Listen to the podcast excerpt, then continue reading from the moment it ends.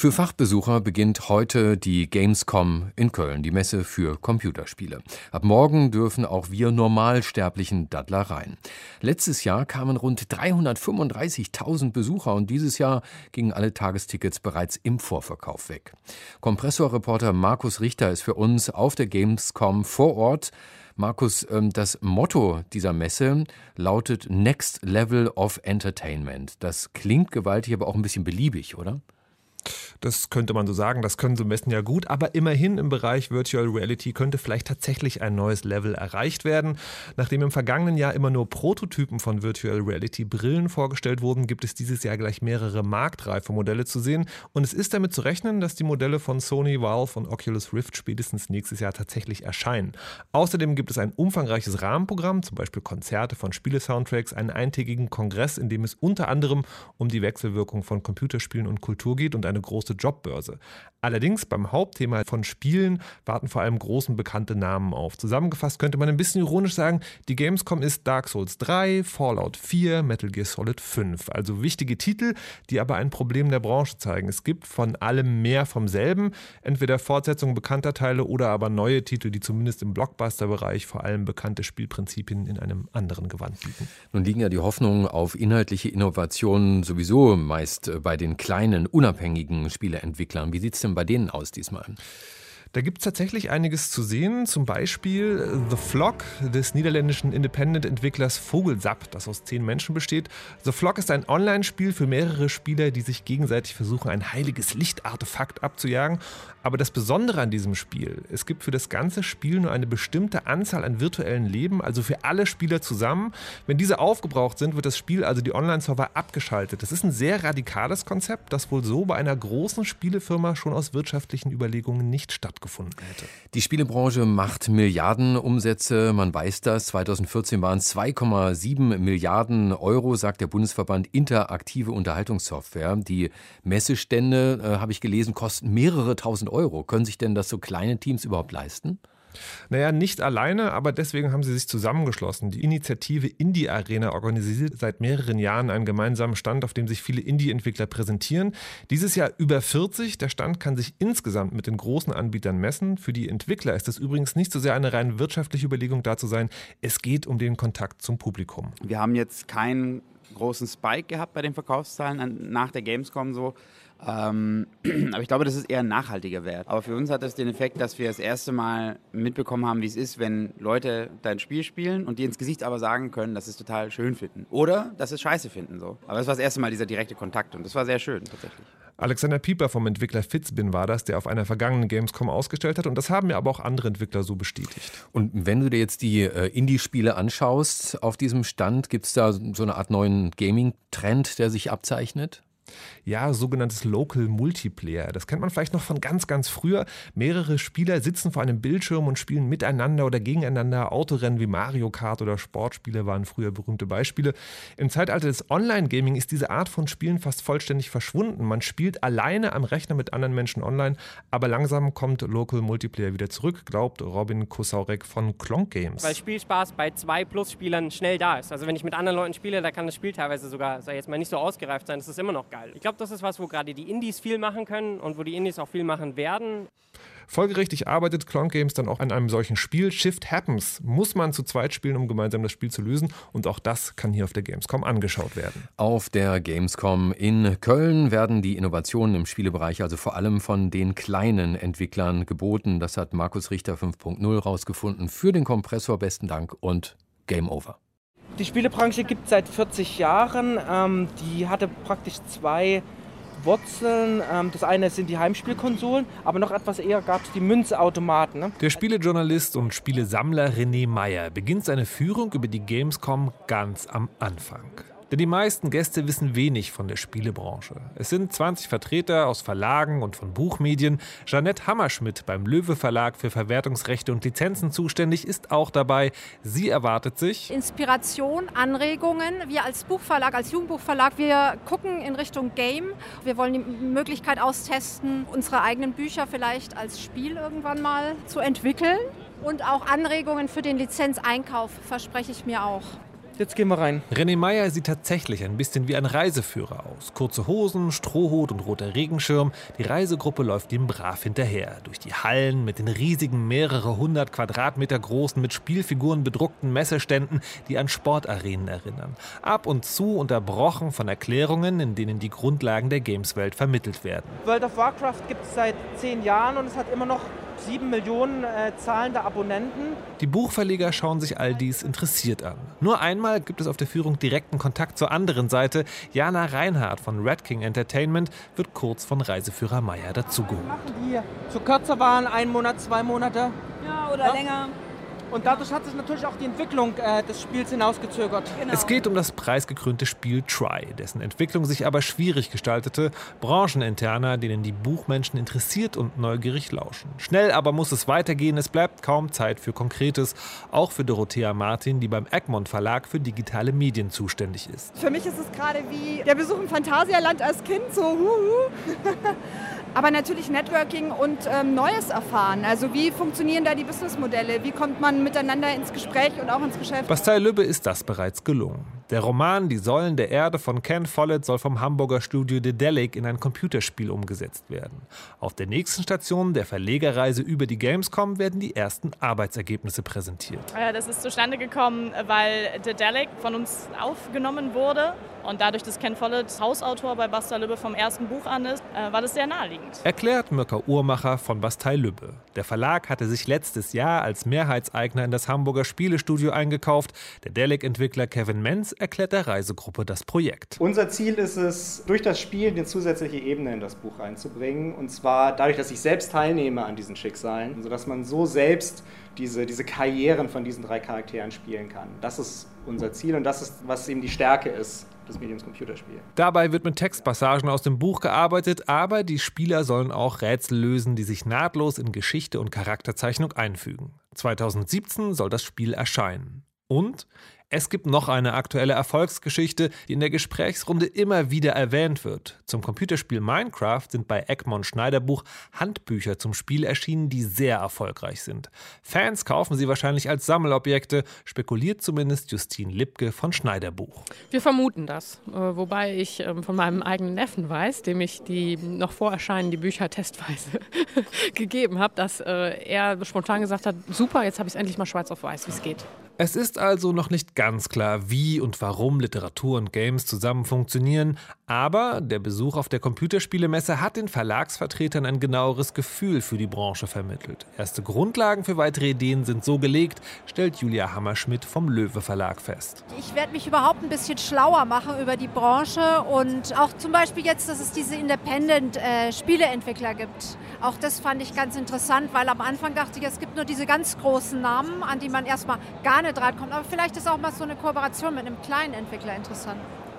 Köln ist mal wieder Hauptstadt der Computerspiele-Fans. Die Gamescom 2015 hat eröffnet. Hier können Sie nicht nur die neuesten Computerspiele ausprobieren, Sie können auch, das wissen Sie vielleicht noch nicht, auf Jobsuche gehen. In den Messehallen gibt es eine Jobbörse und auf dem Gamescom-Kongress gestern, da ging es um Arbeitsmarkt und Arbeitsbedingungen in der Branche. Kompressorreporter Markus Richter hat sich beides angeschaut. Markus, was für Fachkräfte werden denn da gesucht? Vor allem Spieleprogrammierer? Jein, also Programmierer werden auf jeden Fall gesucht, aber auf der Gamescom seltsamerweise nicht für Spiele, weil dieses Jahr können erstmals auch andere Firmen dort ausstellen auf dieser Jobbörse. Die dominieren tatsächlich auch den Bereich. Ich habe auf der Gamescom keine einzige äh, Spielefirma gesehen. Es ist so eine kleine Ecke trotzdem geblieben in der Gamescom und gesucht sind hier, wie gesagt, Informatiker, wie zum Beispiel von der Firma Mindsquare. Ich habe da mit dem Personalleiter Tim Funke mal gesprochen.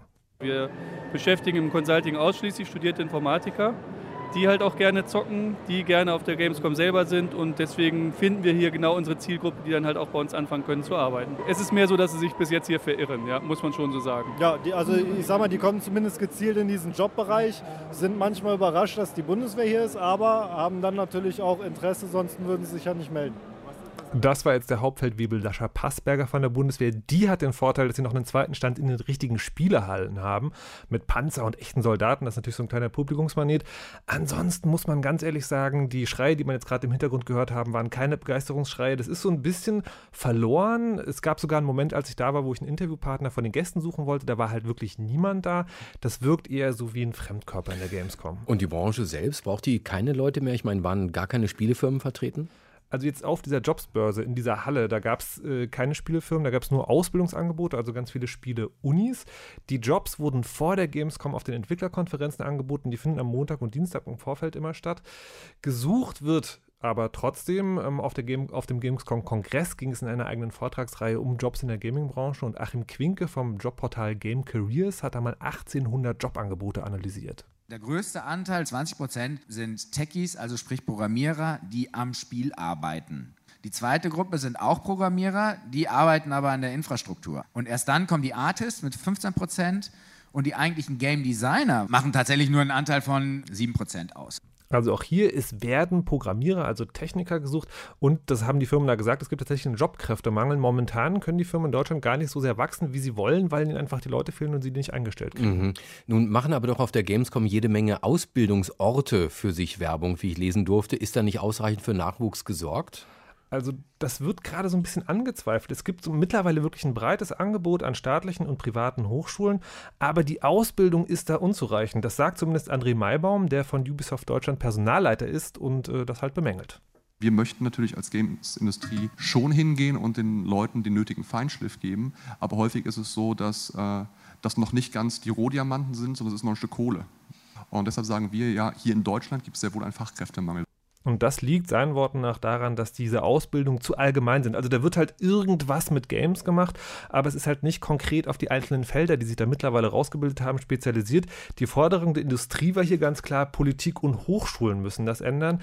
Das finde ich allerdings ein bisschen seltsam, weil die Berufsbilder sind wirklich sehr eng fokussiert. Man könnte sagen, vielleicht könnte die Industrie da ausbilden, aber sie selber scheint sich da irgendwie gar nicht zuständig zu sehen. Da war im Kongress zumindest keine Rede davon. Und die Industrie hat tatsächlich auch noch ein anderes Problem. Die Gehälter sind wohl zu gering. Es gibt so ein, das wurde wurde immer so halb scherzhaft gesagt auf dem Kongress, das Feindbild SAP, die machen so Bürosoftware. Da wurde immer gesagt, ja, der Job ist da langweiliger, aber halt besser bezahlt. Und all das, also dass es da so Dinge gibt, wo die Industrie vielleicht was tun könnte, aber selber noch nichts macht, würde ich sagen, es gibt so ein Problem im Fachkräftemangel, aber es ist noch nicht so schlimm, dass da eigene Initiative ergriffen wird. Aber was man halt auch feststellen kann, ist, wenn man ein guter Programmierer ist, kriegt man in der Branche auf jeden Fall einen Job, wenn man einen will auch als Programmiererin. Ich meine, das Thema Frauen in der Branche, das soll ja auf dem Gamescom-Kongress heiß diskutiert worden sein. Ja, das wurde diskutiert und es äh, stellte sich dann leider heraus, es gibt dieselben Probleme wie überall. So mit einem Einstieg geht es, da ist das mit dem Unterschied nicht so schlimm. Dann gibt es aber tatsächlich auch Gehaltsunterschiede, also Frauen verdienen weniger und es gibt, wie anderswo auch, Probleme ins Management zu kommen und dann dort auch als Führungsperson akzeptiert zu werden. Und die Branche scheint aber in dieser Diskussion wirklich noch ganz am Anfang zu stehen, meint auch Sabine Hahn, eine Besucherin dieser Podiumsdiskussion zu Frauen in der Video Videospielindustrie, die halt in einem fast leeren Raum stattfand. Was mich wirklich irritiert die ganze Zeit ist die Anzahl der männlichen Teilnehmer hier ähm, im Publikum und überhaupt die Anzahl der Teilnehmer. Ich erwarte nächstes Jahr beim Gamescom-Kongress ein volles Haus bei so einem Panel und 50 Prozent Männer. Das wäre meine Vision. Und da muss man der Branche wirklich attestieren, also einer Branche, die ja allgemein als so Vorreiter in Technik und anderen Bereichen gilt, da ist man noch sehr rückständig. Da gibt es anscheinend noch großen Nachholbedarf. Da ist von der Gamescom leider nichts Erfreuliches zu berichten. Gibt es also noch einiges aufzuarbeiten. Es ging auf diesem Gamescom-Kongress aber auch darum, wie Spiele bei der Arbeit helfen können. Wie geht das? Es gibt einen ganz großen Bereich, der mittlerweile so gewachsen ist, dass es da nicht nur Forschung, sondern auch einzelne Firmen zu gibt. Und eine solche hat da einen Vortrag gehalten. Der Bereich heißt Gamification. Das ist also Arbeit mit Spielen und da gibt es drei Felder. Man kann das bei Einstellungstests machen, indem man da die Bewerber prüft oder ihnen zum Beispiel Aufgaben gibt, die sie mit anderen zusammen lösen müssen und da sieht, okay, wie, wie verhalten die sich. Dann gibt es spielerische Wissensvermittlung. Also manche Firmen machen das wirklich, dass sie ein Spiel bauen, wo man in dem Spiel zum Beispiel eine bestimmte Maschinerie bedienen muss und damit lernt man auch etwas über die Firma Und es gibt das Sammeln von Punkte für Tätigkeiten. Also da werden sozusagen Tätigkeiten, die man vielleicht nicht so gerne mag, mit so einem Punktesystem äh, versehen und dann kann man da so Rekorde brechen oder Punkte sammeln.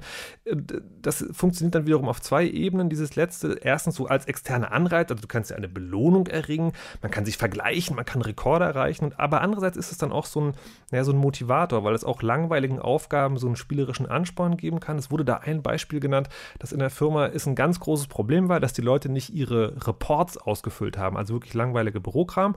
Und da wurde einfach auf jedem Profil so ein lachendes oder weinendes Gesicht angezeigt, je nachdem, ob man halt pünktlich war oder nicht.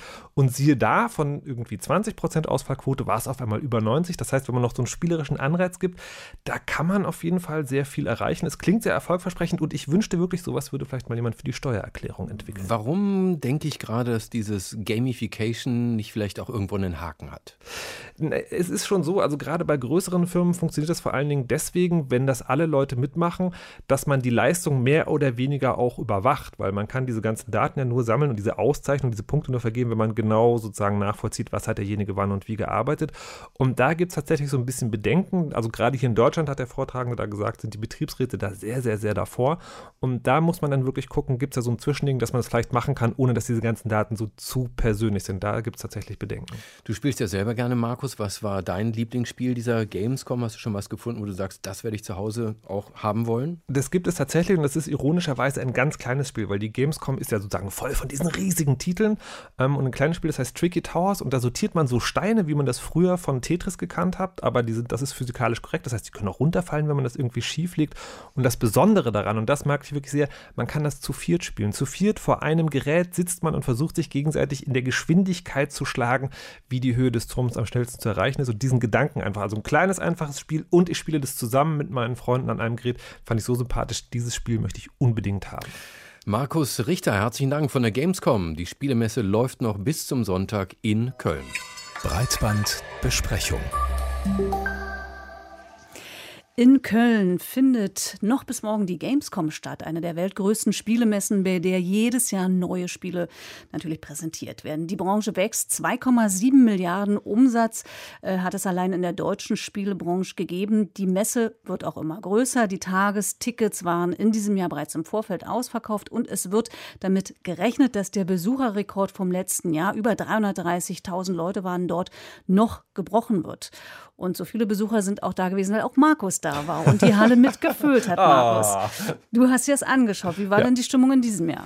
Es war tatsächlich so noch ein bisschen größer als in den letzten Jahren. Also gab auch noch neue Hallen, aber es wirkte auch irgendwie abgeklärt, also Business as usual. Ich habe das Gefühl, mittlerweile haben sie wirklich alle darauf eingerichtet, dass es die Gamescom jetzt gibt. Also die Branche stellt halt aus und die Zuschauer kommen halt hin, stellen halt lange an oder machen sich irgendwie einen schönen Tag. Die Medien berichten drüber und das hat so den, den Reiz des Besonderen verloren. Also es gibt diese Formel, die fast schon ins Phrasenschwein gehört, in der Mitte der Gesellschaft angekommen. Die Messe ist es halt auf jeden Fall.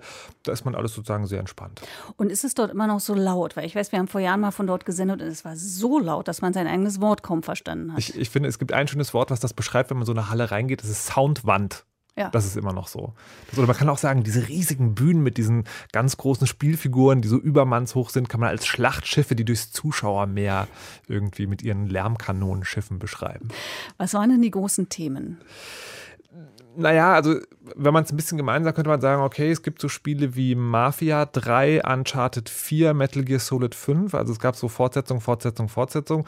Es gab Spiele, die einen neuen Titel hatten, aber ein Aufguss waren von bekannten Spielekonzepten, sowas. Wenn man so im, im Kleinen guckt, gibt es vielleicht doch so ein paar Trends. Es gibt äh, so teambasierte Spiele, also wo man so 5 gegen 5 zum Beispiel spielt und aus verschiedenen Spielfiguren eine auswählen kann. Gibt es als Shooter oder auch als Strategiespiel. Sowas gab es. Und bei den Indies war so ein kleiner Trend, der sich in den letzten Jahren abzeichnet und da jetzt auch ein bisschen deutlich zu sehen waren, Local Multiplayer-Spiele, also was man von ganz früher noch kennt, vom Super Mario Kart, dass das jetzt wieder passiert, dass Leute sich Spielkonzepte ausdenken, wo man zusammen vor einer Maschine Maschine an einem Bildschirm spielen kann, das, was ich wirklich, wirklich sehr spannend finde. Ein bisschen eine Tradition, glaube ich, ist ja auch der Kongress, der zur Gamescom dazugehört. Worum hat der sich dieses Jahr gedreht? Der war dieses Jahr tatsächlich ein bisschen größer als die Jahre davor. Es gab mehrere Tracks, also Vortragsreihen. Es ist vor allem im Branchenkongress. Es ging um Arbeitsverhältnisse, Rechts- und Finanzierungsfragen, aber auch eine eigene Reihe zum Verhältnis Kultur und Medien, in der es unter anderem dann auch um Spielejournalismus ging. Da werden natürlich vom Medienmagazin äh, Breitband hellhörig. Ist Spielejournalismus zu technisch, zu unkritisch oder vielleicht überhaupt gar nicht vorhanden? Auf dem Kongress wurde diese Frage auf eine einer eigenen Podiumsdiskussion diskutiert und mit dabei war auch Thorsten Quandt, Professor für Kommunikationswissenschaft der Uni Münster und hat da den Schwerpunkt Computerspiele. Mit dem habe ich dann auch gesprochen und wollte erstmal geklärt haben, worüber reden wir denn eigentlich, wenn wir über Spieleberichterstattung sprechen? Wo findet denn der überhaupt in einer Form statt, die diesem Namen gerecht wird? Ja, Spieleberichterstattung findet heutzutage über eine ganze Menge Kanäle statt. Früher hatten wir ja vor allem die Printmagazine. Das ist aber ein Sektor, der eigentlich eher jetzt zurückgeht und man kann es schon fast sagen, am Sterben begriffen ist. Ähm, wir haben äh, relativ viel Berichterstattung äh, neuerdings über YouTube, über Twitch beispielsweise. Ähm, wir haben natürlich unabhängige Blogs, wobei man das unabhängig mal in Anführungszeichen stellen müsste. Und wir haben natürlich ab und zu auch Berichterstattung in den klassischen äh, Medien, beispielsweise eben in Zeitungen, Fernsehen, Radio. Ähm, da läuft das aber oft ja in der digitales Spalte oder im Bereich Computer, ab und zu mal im Feuilleton. Aber da ist es doch eher eine Randerscheinung. Jetzt ist ja so, YouTube hat sich ja das, das Format Let's Plays durchgesetzt, kann man sagen. Es gibt ja ganz wenig andere, kürzere produzierte Formate und da gibt es auch eine ganz große Fanbase, aber es gibt halt auch das Problem der Unabhängigkeit, weil immer wieder wird dann bekannt, ja, da haben Spielefirmen vielleicht einen Deal. Würden Sie dieses Genre Let's Plays trotzdem als Berichterstattung bewerten oder ist es komplett was anderes? Ja, es hat natürlich Teile von Berichterstattung, aber wir haben es ja gerade schon besprochen, mit der Unabhängigkeit ist es dann auch nicht immer so weit her, äh, zumal es nicht transparent ist. dieses Qualitätsversprechen, was ich im klassischen Journalismus habe, dass ich unabhängig bin von meinen Quellen, ähm, das wird eben im Bereich Let's Plays nicht gegeben. Da weiß ich eben nicht, ob der, der das vorspielt, das Spiel bekommen hat, viele Spiele bekommen hat, vielleicht sogar Geld bekommen hat, da kann ich mich nicht drauf verlassen. Ähm, was es natürlich vom Journalismus hat, ist, dass es zunächst mal eben nicht als PR daherkommt ähm, und ähm, sich zumindest so eine gewisse Unabhängigkeit in der Person eben gibt und dass wir eben auch in die Spiele reingucken können. Ja. Insofern hat es diese Funktion natürlich schon. Aber ähm, was ich mir von einem unabhängigen Journalismus wünschen würde, wird natürlich durch Let's Plays nicht vollständig abgedeckt. Äh, was natürlich fehlt, ist äh, Hintergrundrecherche, ist äh, das, was auch im Journalismus viel Geld kostet. Das kann da nicht stattfinden, weil es da die Strukturen dafür nicht gibt. Es gab ja auch durchaus Skandale im, im, im Computerspielbereich, beispielsweise beim E-Sports, wo ja kürzlich darüber diskutiert wurde, inwieweit da auch ähm, ja, aufputschende Drogen eine Rolle spielen. Das kam aber dann selber aus der Community. Das ist eigentlich gar nicht aufgedeckt worden, sondern hat einer letztlich gesagt, guck mal, die sind doch alle hier auf, äh, auf Erdaon oder Ritalin, ja. Ähm, da, so eine Funktion müsste eigentlich ein unabhängiger Journalismus auch liefern, dass man sowas auch aufdeckt. Aber ich glaube, dass das mit den aktuellen Strukturen nicht möglich ist. Jetzt, man könnte noch sagen, es gibt vielleicht ein paar kleine Beispiele, also gerade im englischsprachigen Bereich Seiten wie Kotaku oder Polygon oder Eurogamer, die sozusagen schon auch Berichterstattung in dem Sinn mache, aber halt auch Ausnahmen sind und auch immer im Spielebereich bleiben, also kein allgemeines Publikum erreichen. Ähm, eine andere Frage wäre noch, ist die Industrie vielleicht auch damit schuld? Weil man, wenn man sich die Gamescom anguckt oder wenn man die als Sinnbild nimmt für die Gamesindustrie, die ist halt genau aufgerichtet auf diese Gruppe der Gamer, die auch also das ganz konkrete Interesse haben und wirklich in dieser Welt ganz tief drin sein wollen. Und es gibt auch, also habe ich zumindest den Eindruck, von äh, also die Beziehung zwischen Industrie und General Interest Journalisten ist halt auch eher unterkühlt. Müsste die Industrie da auch mehr leisten? Also es wird ja auch gerade diskutiert, ob die sich vielleicht zu sehr in dieser eigenen Welt hält und gar nicht da raus will, weil es ja so schön bequem ist in dieser Gamer-Welt. Ja, ich glaube, das ist ein wechselseitiges ähm, oder ein wechselseitiges Skepsis ähm, gegenüber den anderen. Also sowohl von den General Interest Medien gegenüber der Games-Industrie wie auch die Games-Industrie gegenüber den General Interest Medien, weil die auch früher natürlich nicht so positiv über die Industrie berichtet haben. Das haben sich, glaube ich, einige gemerkt. Ähm, aber man muss eben sehen, äh, dass das Veränderungen sind, die auch sehr langsam sind. Äh, Sie haben das ja schon angesprochen. Wenn man sich die Gamescom hier beispielsweise anguckt, welche Zielgruppe hier doch auftaucht, dann sind es eben doch immer noch so stärker, glaube ich, die Hardcore-Gamer und sind es noch immer die Jüngeren und auch immer ein bisschen stärker äh, ja, von, von Männern dominiert. Ähm, aber ich glaube zu beobachten, dass auch hier so ein bisschen Veränderung ist. Also wenn man jetzt die, die Warteschlangen sich anguckt vor der Gamescom, sieht man doch jetzt auch ähm, doch eine ganze Menge jüngerer Frauen, die man früher vielleicht nicht gesehen hat.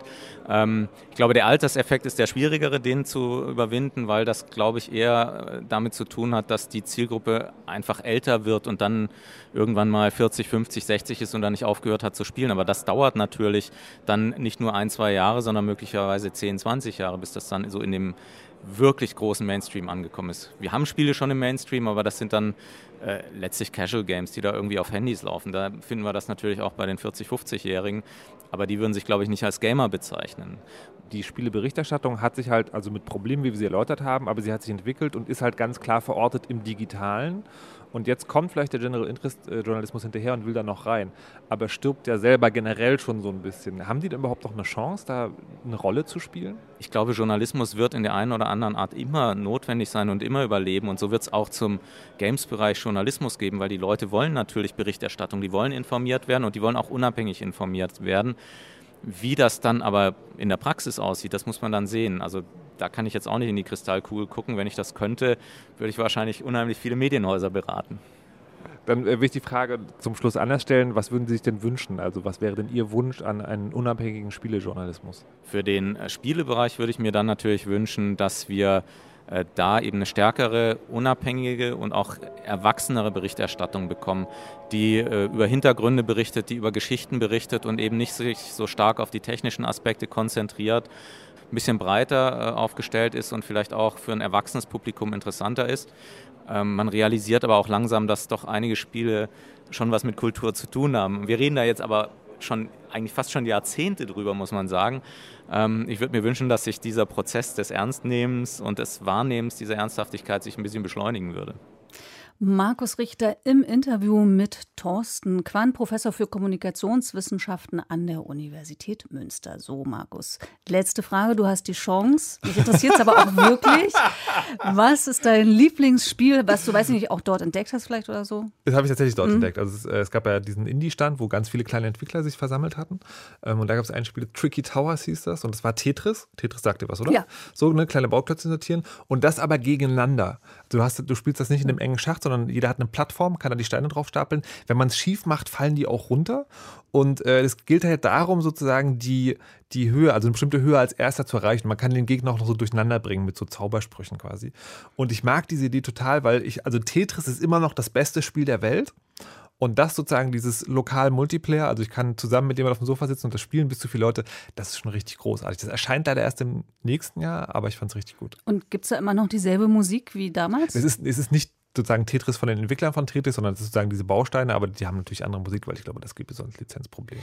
Wenn Sie in Sachen Computerspiele immer noch bei Solitär hängen geblieben sind, dann sind Sie schon lange nicht mehr auf dem Laufenden. Der neue Trend bei der diesjährigen Spielemesse Gamescom war die virtuelle Realität, in die man mit Hilfe von speziellen Brillen abtauchen kann. Ich war in einem ganz großen Polareisfeld und wurde plötzlich von welchen irgendwelchen riesigen Monstern in der Dunkelheit angegriffen. Man konnte sich komplett umsehen, nach hinten, nach vorne, nach unten, irgendwelche riesigen Schluchten, die einfach nichts führen. Und es war richtig wie Achterbahnfahren, nur besser. es ist fast wie real. Fast wie real. So sind die neuen Spiele, die in dieser Woche auf der Gamescom präsentiert wurden. Next Level of Entertainment lautet auch das offizielle Motto der Spielemesse, die noch bis morgen in Köln stattfindet und die wahrscheinlich wieder einen neuen Besucherrekord verzeichnen wird. Die rund 300.000 Tickets waren schon im Vorfeld ausverkauft. Es ging diesmal auch nicht nur um die Präsentation von neuen Spielen. Auf dem Gamescom-Kongress wurde auch über das Computerspiel als Kulturgut und über Probleme der Spielebranche diskutiert. Markus Richter war für uns uns auf der Messe und dem Kongress und hat versucht, das neue Level der Unterhaltung zu finden. Next Level of Entertainment? Um das zu erreichen, braucht es doch Innovation, nicht wahr? Lässt sich die auf der Gamescom finden? Vielleicht beim Gamescom Award? Der wird ja jedes Jahr bei der Spielemesse vergeben. Und ein Titel, der wie dieses Jahr in drei Jury-Kategorien ausgezeichnet wird und dazu noch den Best of Gamescom Award und den Publikumspreis gewinnt, der muss doch was ganz Neues sein, oder? Nun ja, Star Wars Battlefront ist eher das Gegenteil von Innovation. Eine der beliebtesten und ältesten Science-Fiction-Welten werden vom Macher einer der beliebtesten Shootereien, nämlich Call of Duty, in ein Actiongewand gepresst. Und das ist dann das beste Spiel. Take it out. Man feiert eben hier auf der Gamescom das, was schon immer gut funktioniert hat. Das zeigt auch ein Blick auf die anderen Titel. Viele Fortsetzungen, dass eine 3, 4 oder 5 Teil des Namens ist, ist nicht ungewöhnlich. Auch eine 7 wurde schon gesehen, aber es ist noch nicht alles verloren. Es gibt ja noch eine internationale Elite-Eingreiftruppe zur Beendigung des Krieges und der Wiederherstellung der Freiheit aller Nationen. Overwatch. Overwatch ist ein Vertreter einer Spielart, die nicht ganz neu und unbekannt ist, aber von immer mehr Entwicklern für sich entdeckt wird. Spieler treten online in kleinen Teams gegeneinander in kurzen Gefechten an und können dabei aus einer Vielzahl an Spielfiguren auswählen. Ob als Ego-Shooter wie hier bei Overwatch oder als Action-Strategiespiel wie bei Arena of Fate, die Spiele eignen sich hervorragend zum Zuschauen und zum Kommentieren der sportlichen Teamkämpfe. Die E-Sport-Szene, bei der Spielpartien live übertragen werden, ist hier als Zielgruppe fest im Blick. Es darf auf der Gamescom aber auch einfach spielerisch bleiben. Ich prophezeie ein Comeback des Local Multiplayer, definitiv. Weil Spielspaß bei zwei Plus-Spielern schnell da ist. Also wenn ich mit anderen Leuten spiele, da kann das Spiel teilweise sogar, ich jetzt mal, nicht so ausgereift sein. Das ist immer noch geil. Ich glaube, das ist was, wo gerade die Indies viel machen können und wo die Indies auch viel machen werden. Glaubt Robin Kozaurek von Klonk Games. Die kleine unabhängige Firma arbeitet gerade an Shift Happens, einem sogenannten Local Multiplayer Spiel, bei dem man gemeinsam vor einem Bildschirm miteinander oder gegeneinander spielen kann. Bei den Spielen gibt es also immerhin Innovation in kleinen Schritten. Bei der Hardware steht hingegen eine Neuheit vor der Marktreife, auf die schon seit Jahren gewartet wird: Virtual Reality. Klobige Plastikbrillen, fast Helme, die sich der Spieler aufsetzt. Durch zwei kleine Bildschirme nehmen Augen und Gehirn die Computerbilder so wahr, als sei man wirklich in der virtuellen Welt. Bis jetzt wurden nur Prototypen der Firmen Sony, Oculus und HTC vorgestellt. Nun haben die Geräte Marktreife erlangt und sollen demnächst wirklich erscheinen. Michael Wiezorek vom Fachmagazin Golem hat das Gerät von HTC ausprobiert. Hat mich extrem beeindruckt, weil es eine echte Raumerfahrung ist. Es ist also nicht diese Virtual Reality, die wir jetzt schon von Oculus kennen kennen und die wir auch von Sony kennen mit Project Morpheus, die ja was Vergleichbares machen.